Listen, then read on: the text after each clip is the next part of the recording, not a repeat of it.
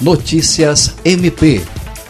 Atendendo recomendação do Ministério Público do Estado do Acre, a Prefeitura de Porto Acre disponibilizou no portal da transparência da instituição os dados de todas as contratações feitas em decorrência do combate à Covid-19. A recomendação, assinada pela coordenadora do Grupo de Atuação Especial de Combate à Corrupção, GAEC, promotora de Justiça Patrícia Paula dos Santos, e pelo promotor de Justiça de Porto Acre, Flávio Bussab della Libera, feita no mês de março, solicitou que o município adotasse todas as medidas necessárias para garantir a lisura dos processos de contratação e execução dos contratos relacionados ao enfrentamento da pandemia do coronavírus. Andréia Oliveira, para a Agência de Notícias do Ministério Público do Acre.